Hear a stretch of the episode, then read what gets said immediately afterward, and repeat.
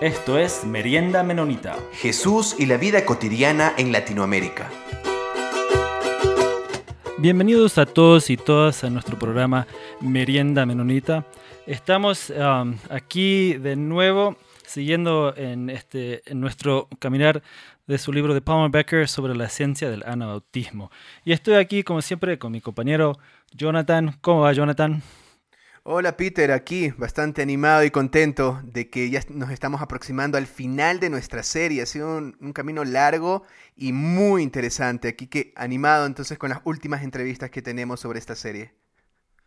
Entonces aquí en este, um, ya en este como tercer parte del libro de, de um, él enfoca en, entonces, en el tercer punto de la tarea de reconciliación. Entonces ya hemos hablado este, sobre el trabajo de reconciliación con Dios, reconciliación entre hermanos y hermanas, y ahora vamos a estar ampliando un poquito más sobre el trabajo de reconciliación en el mundo. Entonces hemos invitado a Juan Pablo Lerback para hablar sobre este tema y quería pedirle a, a, Juan Pablo si se podría presentar.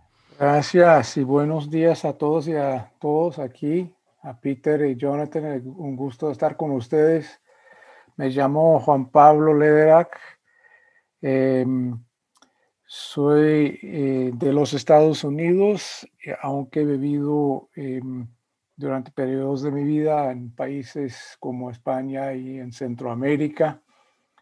Soy em, eh, profesor, pero un tipo de profesor que practica lo que estudia y mis estudios están en lo que llaman estudios de paz y conflictos. Eh, sociales principalmente.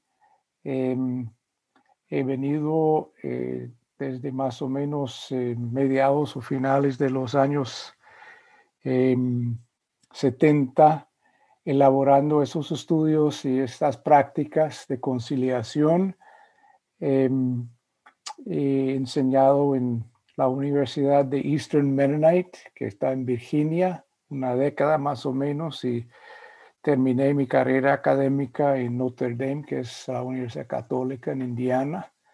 Pero mientras todos esos años, 25 o más de académicos, pues seguía un ritmo de trabajo internacional con apoyos a los procesos em, de transformación de conflicto y construcción de paz en países en Latinoamérica, África, Irlanda del Norte, el País Vasco, en Asia, Nepal. Eh, muchos de ellos em, durante años seguidos, el lugar donde más he trabajado eh, seguidamente ha sido Colombia, donde sigo apoyando en ese momento los procesos de implementación del acuerdo de paz. Eh, puedo decir que me he retirado del mundo académico, pero sigo trabajando con una fundación eh, que se llama Humanity United, la Humanidad Unida, en su traducción, donde me dan una plataforma donde puedo seguir apoyando ese tipo de proceso y escribiendo de vez en cuando allá es lo que tengo. No sé si quieren menos o más. Si es menos, editarlo. Sí, Juan Pablo, muchas gracias. Y la verdad yo creo que van a ir surgiendo cosas en el camino, ¿no verdad? Mientras vayamos haciéndote algunas preguntas, eh, ahí nos podrías ir contando un poco más sobre cómo pones en práctica todas estas ideas que las has llevado de la academia a la práctica, que igual este es un camino eh, muy, muy anabautista también, ¿no verdad? Donde no separamos la teoría y la práctica. Vamos entrando entonces directamente a las preguntas que tengo en mente. Básicamente es una pregunta creo que muy clásica y creo que se la ha tratado bastante eh, a veces en la academia y, siempre estamos con, estos conflictos sobre cómo, si podemos, si somos ingenuos en realidad en pensar que podemos nosotros hacer cambios sociales eh, simplemente apelando a la reconciliación y el asunto de la paz. Se dicen que los cambios históricos, y algunas personas por ahí dicen, se han dado comúnmente por medio de la violencia. Otros dicen que sí, ha sido como rápido, pero en realidad no son duraderos. Pero mi pregunta va más allá de eso. Mi pregunta sería, en asuntos urgentes, donde están muriendo gente diariamente, personas están muriendo diariamente, ¿cómo podríamos mantener una idea de reconciliación y de resistencia no violenta. me recuerda, hay un teólogo de Oxford que se llama Nigel Vigar, que le criticaba a otro teólogo de Duke, Howard was, y le decía, básicamente, tú eres ingenuo, le decía en pocas palabras, y no te das cuenta que en realidad no estás siendo eficaz, sino que estás viviendo como en una cosa sectaria. Y esa era una de las cosas que le dice bien fuerte. O sea, tú eres como un sectario. Y yo tengo profesores que me dicen lo mismo. Es, que no es real. No podemos nosotros apelar al pacifismo para hacer transformaciones en el mundo. ¿Podría reflexionar un poco sobre esa duda que comúnmente tenemos? Sí, no, es una duda muy frecuente y, tiene mucho peso. Em, habría un montón de formas de abordarla, pero voy por lo esencial en mi punto de vista. Lo más realista em, es de que el militarismo, matar a otros, no funciona y ha requerido una inversión enorme, globalmente hablando, para sostener la seguridad a punto de armas. Lo que sí es duradero es la capacidad humana de buscar la convivencia sin armas. Y esto, eh, cuando la gente habla de realismo, típicamente están hablando de realismo político, élite eh, y militar, pero no están hablando de las realidades concretas de las comunidades que sufren las consecuencias de estos, eh, de esos abordajes. Y cuando uno mira desde abajo, que es el lugar donde más he tenido mi trabajo, lo que encontramos son una serie de cosas que son muy importantes, que es lo que yo llamaría no solamente el realismo comunitario, sino también la ingenuidad divina. Es una frase que yo puse para darle, cuando nos llaman, a veces nos tildan de ingenuos. Yo he encontrado que la ingenuidad divina significa que nos mantenemos abierta a la presencia de Dios en la, carne y hueso de las personas que nos encontramos en el camino. Es decir, mirar y entender que hay algo de Dios en cada persona significa de que tenemos que rehumanizar lo que el conflicto ha deshumanizado. ¿Cuáles son eh, los elementos más básicos? El primero es de que a nivel comunitario donde ha habido más sufrimiento, muy a menudo es allí donde encontramos personas que después de haberlo vivido todavía están dispuestos a abrirse, a buscar camino de salida que rompe el ciclo de violencia que tanto les ha afectado. Eso eh, lo he em, recopilado un poco en un libro que se llama La imaginación moral el arte y alma de la construcción de la paz. Y allá em, empiezo el libro con cuatro ejemplos de, nivel comunitario, donde la gente ha logrado hacer un impacto directo a nivel de su accesibilidad local, de cómo cambiar esos ciclos de violencia. Y eso empieza típicamente con lo siguiente, de entender una imaginación, o sea, de poner en marcha la imaginación de que el bienestar del hijo, el nieto de mi enemigo, está conectado con el bienestar futuro de mi de, de mis nietos. Es decir, que entender la interdependencia que tenemos aquí en este mundo, donde veo de que es una telaraña de relaciones en la cual estoy involucrado que incluye a mi enemigo y que mi labor en gran parte es buscar la forma de transformar esa realidad violenta en algo distinto. Eh, lo segundo que hemos encontrado muy a menudo a ese nivel es que la gente mantiene una curiosidad en cuanto al otro. Curiosidad significa que mm, es un poco como yo entiendo yo eh, la fe y el camino de la fe que no es un camino, em, por así decirlo, de tenerlo todo conocido y entendido, una verdad rígida, eh, encerrada, sino de mantener, fe significa mantener apertura a que Dios abre camino significa que hay cosas no sospechadas en ese camino que van a venir. E, esa curiosidad permite de que salimos un poco de la perspectiva binaria de malos y buenos, de solo es así o asá. Y, allá eh, lo que he encontrado a nivel comunitario, sobre todo eh, buenos ejemplos son mi amigo Ricardo Esquivia, para dar un ejemplo muy concreto que, que habló en esa serie de, em, de conversaciones, donde él, eh, a pesar de ser amenazada, mantiene apertura hasta a los que le amenazan. Y es muy interesante esa curiosidad porque permite entender que vivimos en la complejidad, que no es em, como de la sencillez que puede ser que o, estás con nosotros o contra nosotros. Casi nunca es así, es mucho más complejo. El tercero es la capacidad de creatividad. Eh, eh, es interesante que Dios creador, ¿verdad? Que, que, leemos en el, en el, libro de Génesis, en el, donde empieza toda la Biblia, em, es Dios que crea. Y cuando dice que todos somos creados en la imagen de Dios, significa que somos creados con esa capacidad de creatividad. Y lo que más hace falta para romper con ciclos de violencia es buscar alternativas. El Bettelheim, el famoso filósofo, dijo una vez, la violencia es la, eh, eh, sale de la persona que no puede imaginarse otra alternativa. Yo creo que a nosotros, personas de fe, creados en la imagen de Dios con esa creatividad, lo que nos corresponde no es huir del conflicto, no es escondernos de los lugares de mayor eh, desafíos violentos, es precisamente buscar las alternativas que hacen que la guerra no sea necesaria.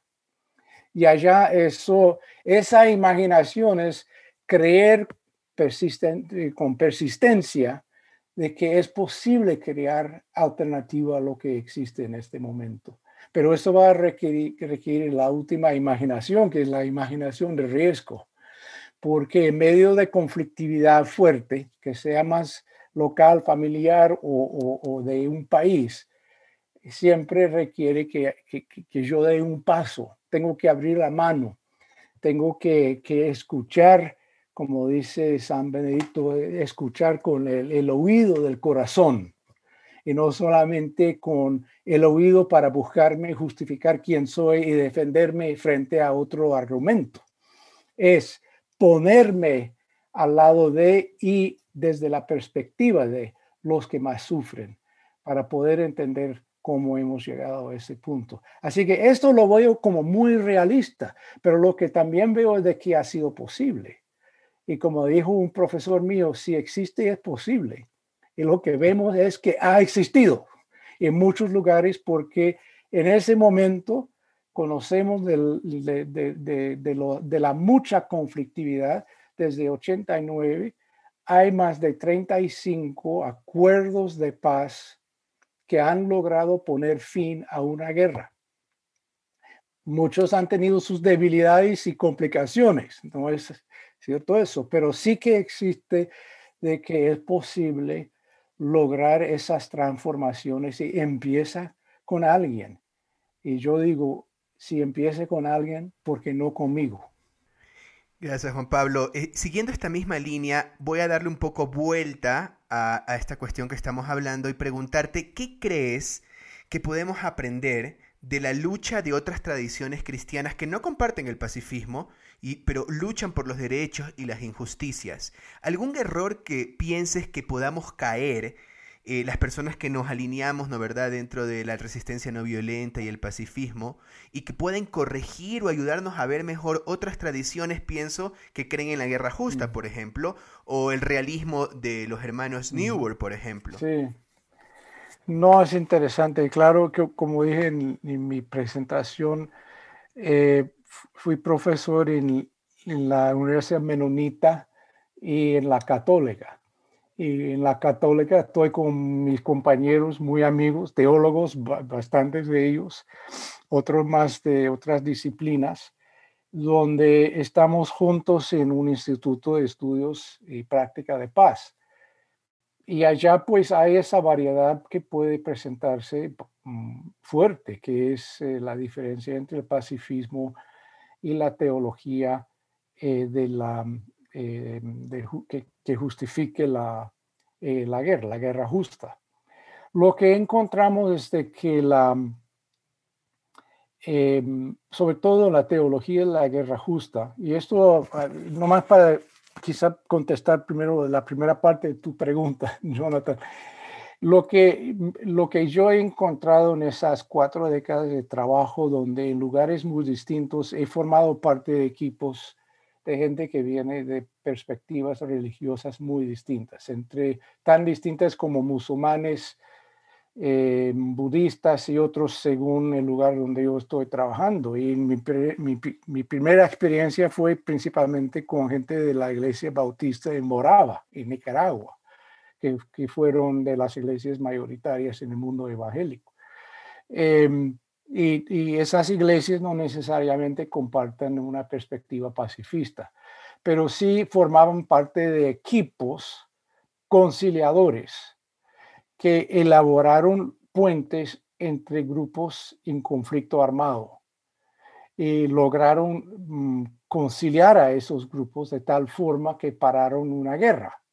Así que hay algo que compartimos y es lo siguiente, que en, su profunda eh, sabiduría teológica, en principio, em, la teología de la guerra justa entiende que em, tomar armas, defenderse violentamente, tiene que pasar primero por toda una serie de, cosas concretas, pasos concretos, principios concretos que deben de poner eh, en marcha y esforzarse en realizarlos antes de llegar a ese último punto que es que justifica el uso de la violencia. Y lo que han encontrado es que hay mucho que hacer antes de llegar a ese último punto. Y sobre todo cuando llegan, eso creo que casi diría todo teólogo en ese momento católico, em, cuando el armamento llega a ser, por ejemplo, un arma nuclear, no hay forma de justificar su producción ni su uso porque no es posible que ese arma eh, cumpla con eh, los requisitos anteriores a llegar a su uso, ni de imaginarlo. Entonces el Papa actual está en ese momento, mm, hay un libro que está por salir donde ponen directamente en cuestión esa forma de entenderlo.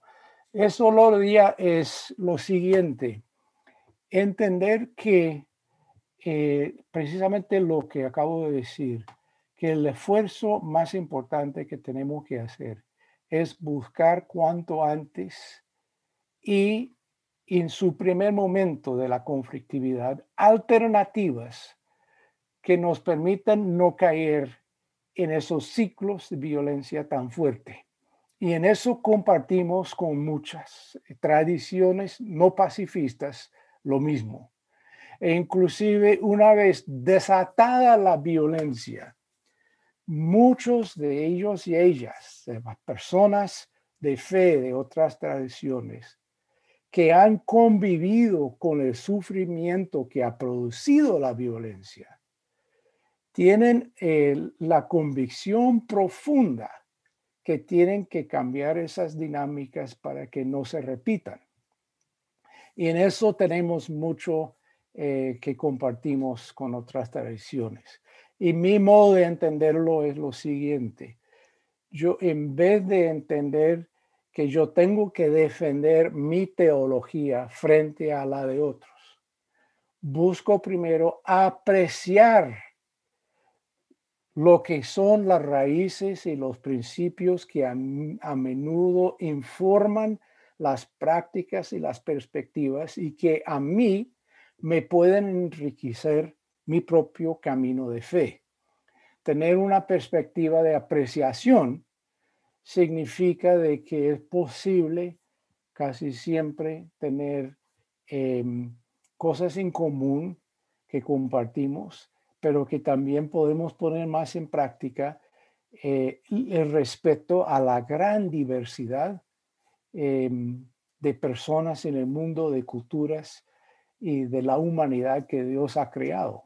Hay algo de, razón por el cual tenemos tanta diversidad, eh, porque creo que es eh, algo que Dios mismo ha puesto como de sus principios, que somos creados cada uno como un, eh, una persona única en el mundo y en la historia, mientras que a la vez todos tenemos algo de la imagen de Dios en nosotros.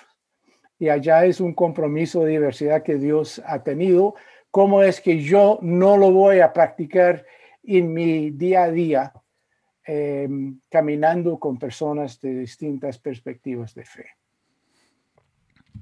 Juan Pablo, este, em, enfocando un poco en este punto, en, su libro Viaje hacia la Reconciliación, dice lo, siguiente, que en este, en este viaje de reconciliación nos, eh, nos encontramos con Dios, con los demás y con nosotros mismos. Creo que ese viaje es la esencia del Evangelio. Y también dijo, cuando los enemigos se reconcilian, ven a Dios en el rostro del otro. De alguna manera, lo que, también lo que acaba de decir ahorita.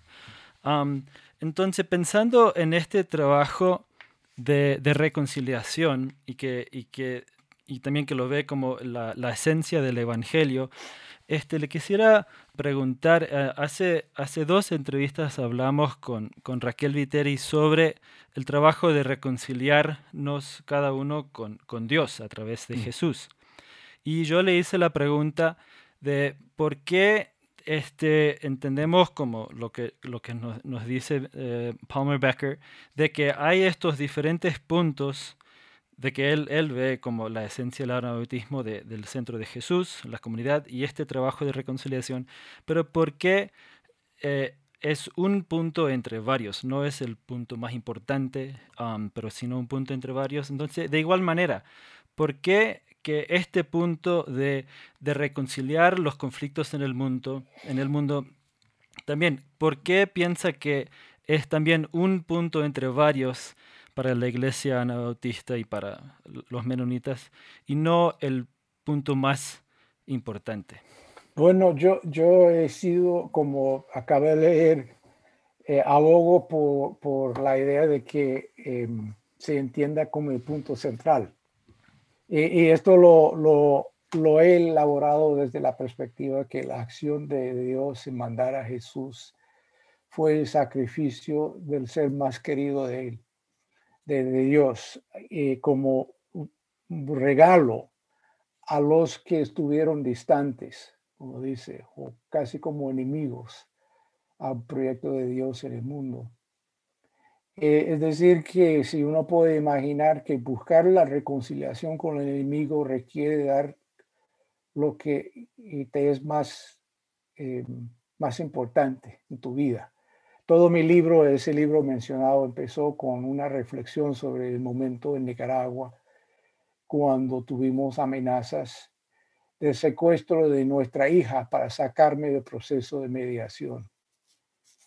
Y yo decía como padre eh, cómo me impactó ese momento, porque yo sentí profundamente como un fracaso de padre. ¿Cómo es que yo, yo logré permitir que mi familia estuviera bajo tanta presión? ¿Verdad? Y es allá que entendí de forma distinta ese acto de Dios. Eh, que nosotros tomamos en el Evangelio como el acto principal de la fe, que fue un acto de reconciliación. Por eso para mí es central. Ahora, volviendo un poco a, a lo que acaba de citar Peter en el, lo del camino hacia la reconciliación, el viaje. Em, puse, eh, tomé eso de la, de la historia de los hermanos Esaú y Jacobo, cuando tuvieron ese, em, este relato que tenemos de la Biblia de dos hermanos que se hicieron mal, sobre todo Jacobo, que, aprovechó un momento para, para, con, una mentira para tratar de, robarle algo que, le fue eh, cosa de su hermano. Y también al mismo momento, pues mintió a su padre, que jamás va a volver a ver, como, como va saliendo del pueblo, no vuelve a ver a su padre ni a su madre. Y esa familia, Jacobo y Esaú, Em, las imágenes que yo tenía fueron como tres o cuatro cosas que son muy típicas en la conflictividad eh, humana. Una que es que cuando hay un conflicto nos separamos. Entonces, en ese momento, cuando Jacobo hace lo que este hizo y escucha a su hermano gritando que le va a matar si lo encuentra por el robo que acaba de hacer, ¿verdad? Sale del pueblo corriendo, o sea, hay esa distancia empieza un viaje donde hay una distancia fuerte. Em, cuando después de, aquí es muy notable, después de casi 30 años, o sea, no es como cuatro días, no es como un año o cinco, después de casi tres décadas, es cuando por una serie de cosas da la vuelta.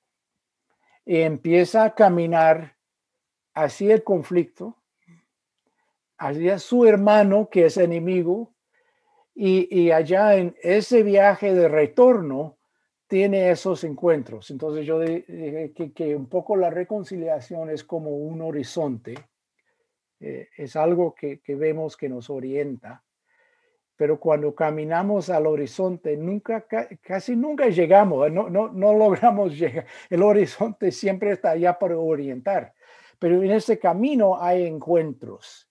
Y los encuentros que, que vemos en ese, esa historia, ese relato bíblico, es el encuentro consigo mismo, es el encuentro con Dios y es el encuentro con el otro, que es enemigo, que forman un poco el eje, el, el, meollo principal del tipo de encuentros que se den, que se, que se dan en, en ese camino de, de reconciliación. Ahora, eh, el, es notable que Jacobo, si, si uno lee ese, ese, ese relato cerca, o sea, con, con, detalles, es notable como él está viajando a buscar su enemigo, pero da la vuelta varias veces, no, no logra, no logra hacerlo, o sea, se cuestiona profundamente, se cuestiona si es capaz de hacerlo. Capaz de afrontarse con, eh, con la persona que eh, teme en muchos sentidos. Y, ese hermano viene con caballos y con gente y con armas, o sea que está preparado. Y viene Jacobo eh, con su gente. Y cuando, cuando se acerca el día que se van a encontrar, es muy curioso de que en su, en su primer momento eh, antes del encuentro con Dios aquella noche, o sea, cuando el ángel le visitó y se pelearon. Es una, una, de las historias donde eh, eh, una persona de fe se pelea con Dios. Es muy, muy importante eso, entender de que esa cosa no es nada fácil, se, pelea. Pero el día anterior, toda su familia estaba delante de él y él venía detrás.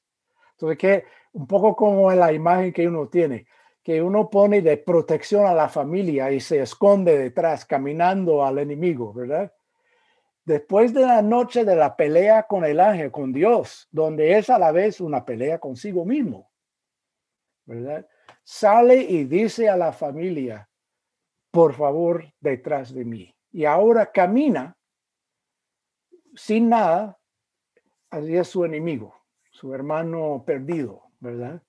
Y con que en un momento dado eh, se arrodilla frente a su hermano. Son, imágenes muy fuertes de lo que significa si tomamos la palabra arrepentir, que es dar la vuelta, es físicamente una vuelta que da eh, Jacobo en, un momento dado. empieza a ver, tengo que dar la, esa gira para poner mi cara en dirección de la cara de mi enemigo. O sea, va por ahí que va la cosa, ¿verdad? Es también pues esa, esa pelea que profundamente es em, entender lo que significa tomar el camino de reconciliación y que esto va a requerir cosas internas de mí que son, eh, tiene aspectos que son materiales, robaron cosas, o sea, él robó algo, hay, hay lo material, hay la cuestión de las relaciones que existen, pero también hay un trabajo profundo interno de preparación. Y creo que allí es donde precisamente yo digo que el concepto de reconciliación contiene mucho de lo que es, eh, por así decirlo, el camino de la fe. Eh, y, no de una perspectiva de algo agregado a la fe. Es la esencia de lo que es, lo que significa caminar en fe, eh, es reconciliarnos con nosotros mismos, con Dios y con los que nos rodean. Para este, cambiando un, un, poquito de tema, este, um, otro libro suyo de la construcción de la paz um, da, este, da unos ejemplos de, de, este, de construir um, reconciliación con, con, cuatro conceptos que, que hay en, en que, del Salmo 85 de la verdad, misericordia, justicia y paz. Entonces ahí te dice en, el libro que habla de la verdad es de anhelar, de reconocer el mal y la validación de dolores. También dice de la misericordia que articula la necesidad de aceptación y de la justicia que busca la reivindicación de los derechos individuales y grupales. También y después y la paz subraya la necesidad de interdependencia, bienestar y seguridad. Para mí, esto, estos, estos puntos de, de, buscar ese equilibrio, porque después en el libro dice, usted dice de que, que ese trabajo de reconciliación um, lleva este, equilibrar esos, esos cuatro espacios. Para, eh, para, mí ha sido muy enriquecedor pensar en estos cuatro conceptos de verdad, misericordia, justicia y paz. Um, la hemos usado en, en, talleres, en, trabajo educativo. Quería ver si, si, nos podría comentar un poco sobre de dónde, dónde vienen estas ideas donde, del Salmo 85 y si quizás nos podría dar algún ejemplo donde, uh, donde lo ha usado. Porque sí, para mí de verdad eso es algo muy impactante en este trabajo de, de reconciliación. Sí, no, eh, con gusto. La, la verdad es que este, este pequeño eh, versículo de Salmo 85 por la explicación y un poco por el, el estudio de lo mismo, ha, ha, generado eh, hasta mm, obras de teatro. O sea, tengo, la semana pasada tuve otra vez una persona que me escribió de Inglaterra. Eh, que pidiendo permiso para retomar aquello y plasmarlo en un teatro que iban a hacer em, públicamente, porque recopila las energías o a veces lo digo las voces principales profundas de la conflictividad eh, y, es siempre muy interesante para mí que el salmista y muchos escritores del antiguo, sobre todo del, del Antiguo Testamento, toman, toman como un concepto y lo vuelve en persona. Eh, la justicia corrió, o sea, eh, corrieron la justicia del mercado, o sea, cosas por el estilo donde el, concepto eh, como se encarna, ¿verdad? Entonces fue la, entonces el origen que, que, estás pidiendo mm, remonta a los años 80 en Nicaragua. Yo formaba parte de un equipo conciliador. Estuvimos con, como decía antes, con gente de la iglesia morava, de la costa atlántica y de la de las iglesias principalmente bautistas, encargado por la, eh, el doctor Gustavo Parajón, que fue evangélico. Eh, formamos un equipo que hicimos como una especie de puente entre el, em, el grupo armado de la costa atlántica y el gobierno sandinista en aquel entonces. O sea, los 80 es la primera década que ellos estuvieron en poder. Han tenido muchas variaciones desde entonces, pero en aquel entonces fue el conflicto armado de entre dos o tres que tenían en el país. Eh, una vez que, y no voy a entrar en todos los pormenores de llegar ahí, pero una vez que, que lográramos tener el primer acuerdo de cese al fuego, el comienzo de un proceso de em, de, detallar un acuerdo más amplio. Eh, nos pidieron facilitar encuentros en pueblos por la costa atlántica, o sea, aldeas, que nosotros fuimos eh, con representantes bastante altos de ambos de ambas partes del gobierno y de la resistencia, o sea, enemigos, donde viajábamos juntos, pueblo por pueblo, empezando en la frontera con Costa Rica y terminando por el río Coco, la frontera entre Honduras y, Nicaragua. Y en esos pueblos que fueron en la costa atlántica sin teléfono, sin carreteras, muchos muchos de los viajes lo tuvimos que hacer por eh, los pequeños mm, los barquitos que ellos manejan por esos ríos y por el mar. Em, cuando llegamos a un pueblo, típicamente no había forma de anunciar, anunciar la llegada. Entonces tomaron la campaña de la iglesia y, llamaron a la gente por ese modo. Y la gente venía como bastante sorprendida ver que en su pueblecito llegaba representantes altos de gobierno juntos con representantes altos de la oposición armada del conflicto de la guerra eh, eh, eh, en, una, en una reunión de todo el pueblo. Y allá antes, al comienzo de cada uno de esas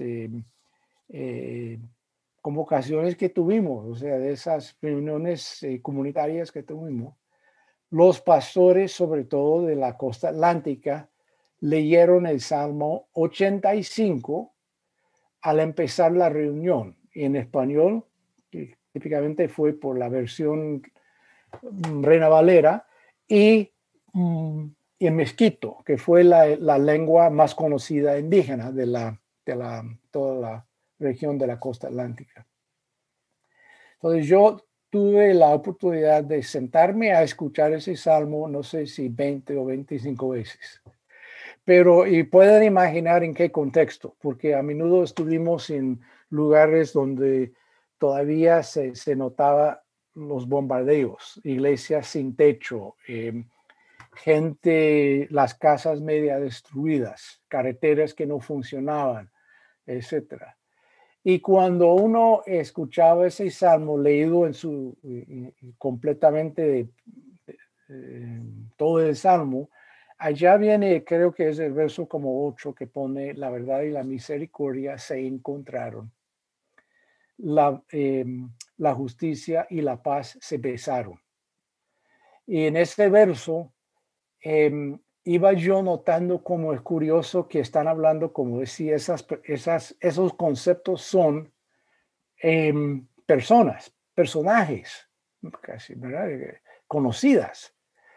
Y, como en, ambas eh, instancias hay un encuentro, o sea, se encuentran y se besan, pero que si uno mira de cerca, son personajes muy distintos, porque la, verdad mira más a lo que ha pasado. ¿Qué, ¿Qué, pasó? Sobre todo en un conflicto. Buscar, estoy ahora asesorando eh, la comisión de, de verdad en Colombia, esclarecimiento de verdad. La verdad, mira, ¿qué, qué pasó en caso tal, en lugar tal?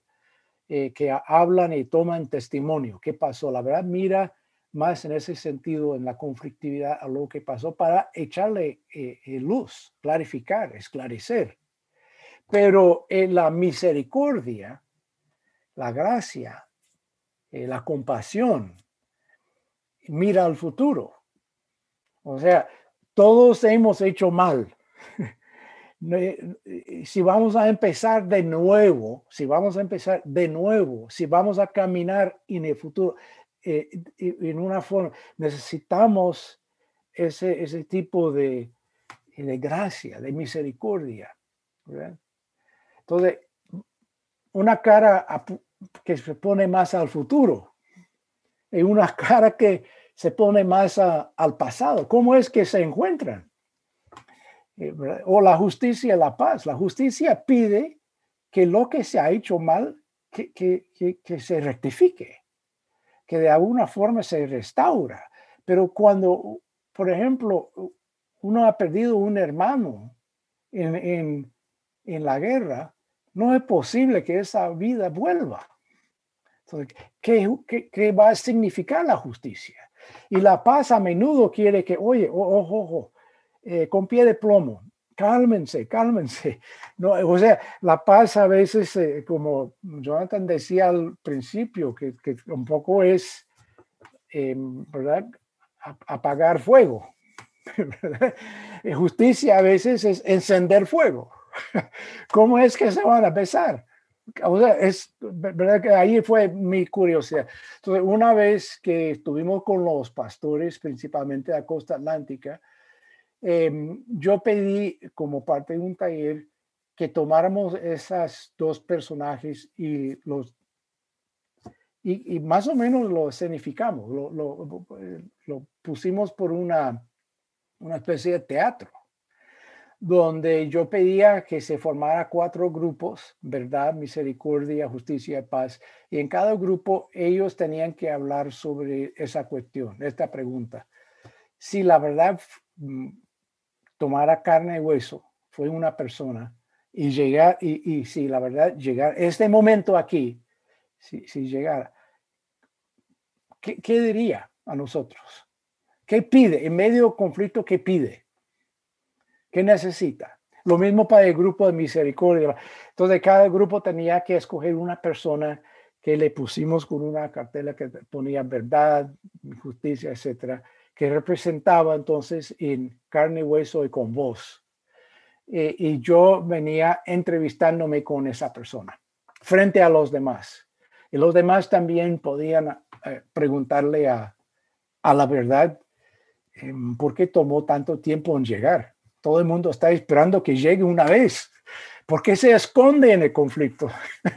o, puede preguntar, oye, cuando, cuando hablo con Peter, me dice que tiene la verdad y es esa. Cuando hablo con Jonathan me dice que no, que yo tengo la verdad, es esta.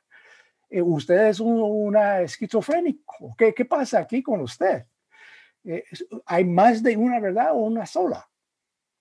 O sea, fue ese tipo de interactuación. Y es cuando al final, cuando pusimos las cuatro personas, personajes juntos, en un pequeño círculo, yo preguntaba, porque fue la primera vez que lo había hecho, yo preguntaba, ¿qué es ese lugar? ¿Cómo, cómo tildamos, cómo nombramos ese lugar donde se encuentran la verdad, la misericordia, la justicia, la paz? Y uno de los pastores de inmediato levantó la mano y dijo, ah, no, aquí, aquí, ese lugar se llama la reconciliación. Es como salió aquello. Ahora lo que veo es de que no es nada fácil mantener juntos esas energías, esas voces. demasiado a menudo las separamos. Unidad de víctimas, comisión de verdad, eh, una comisión de reparación, políticamente como que creamos departamentos. Y a nivel más local, eclesial inclusive, creamos más bien formas secuenciales. Primero tenemos que buscar la verdad, de, segundo tenemos que em, reparar, tercero hay perdón, cuarto hay, o sea, hay toda una secuencia, pero la visión del salmista es de que esas voces interactúan. son simultáneos. Y lo que he notado que es bastante importante es que eso persiste en el tiempo. No es que en una sola conversación puede terminarse. Hay que mantener viva la interactuación de esas, de esas voces. Y cuando hay grupos que, que llaman fuertemente, por ejemplo, en esos días aquí en Estados Unidos, si no hay justicia, no hay paz. Es el, el, lema de las calles y con mucha, con mucha razón, eh, porque la justicia, cuando llaman de esta forma, están llamando, están haciendo una, un llamamiento al vacío que ha habido, a que una de esas voces ha desaparecido y, la otra eh, domina.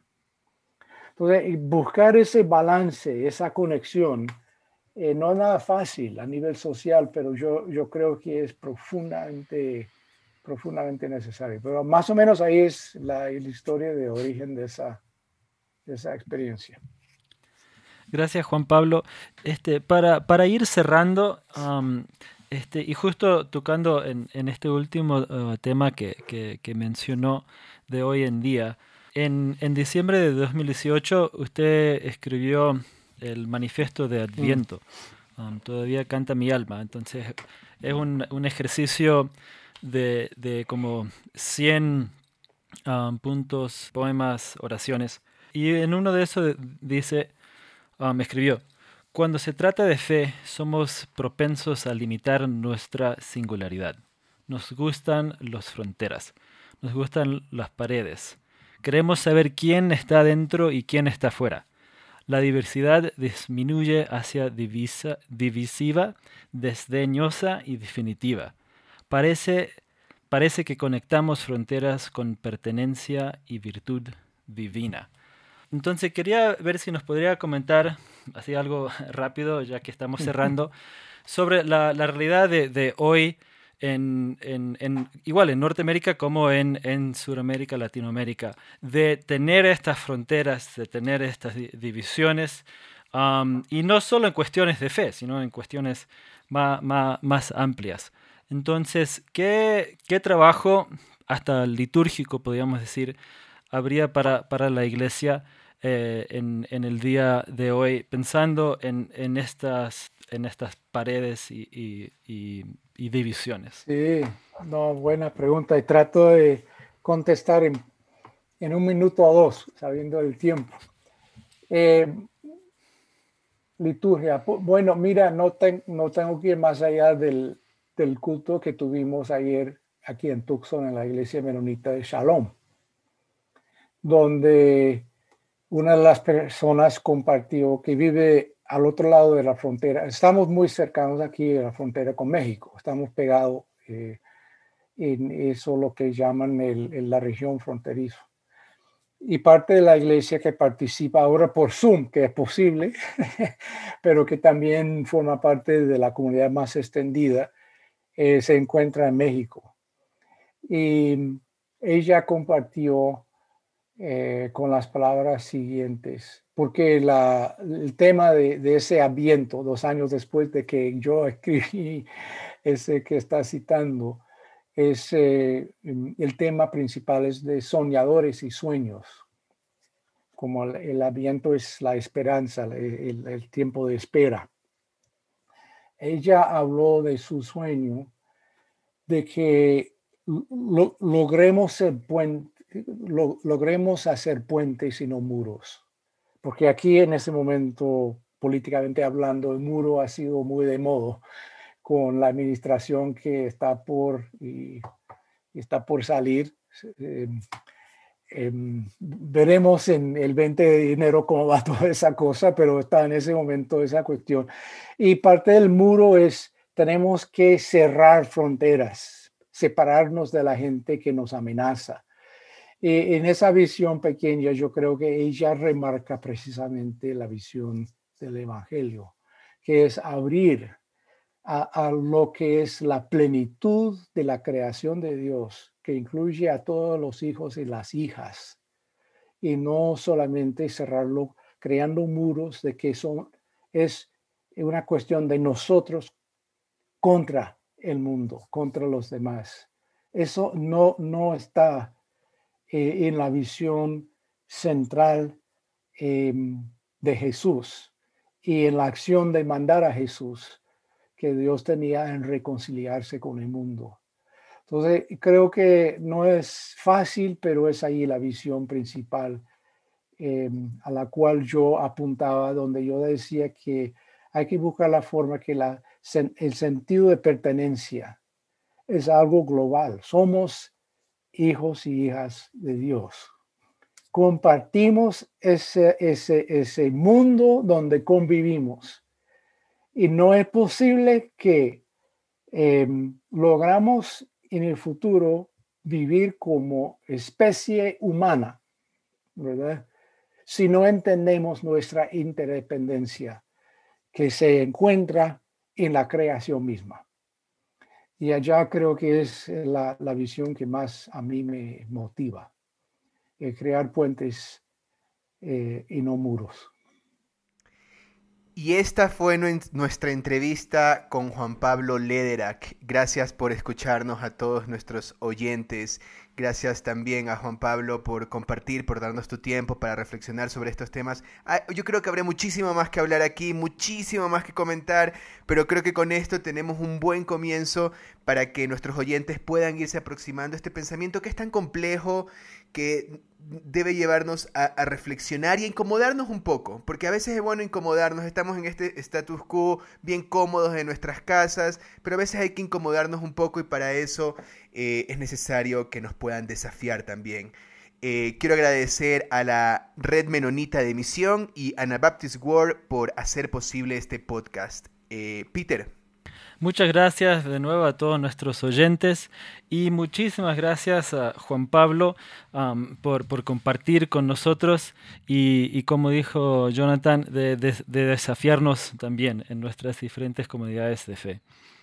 Muy bien, muchas gracias a ustedes. Sí, muchas gracias Juan Pablo. Quisiéramos tomar un momento para agradecer y recordar la vida de Bonnie Driver, la esposa de, de Juan Driver, en el 2019 tuvimos el privilegio de entrevistarle a Juan Driver en su casa y ahí le pudimos conocer a, Bonnie Driver y ella falleció el 24 de diciembre um, de 2020 y queríamos decir que nuestras oraciones están con su familia. Comentarios vertidos en este programa no representan necesariamente la opinión de Merienda Menonita, la Red Menonita de Misión o Anabaptist World. Esto fue Merienda Menonita. Siempre estamos atentos a sus opiniones y preguntas y nos pueden escribir al info arroba meriendamenonita.com.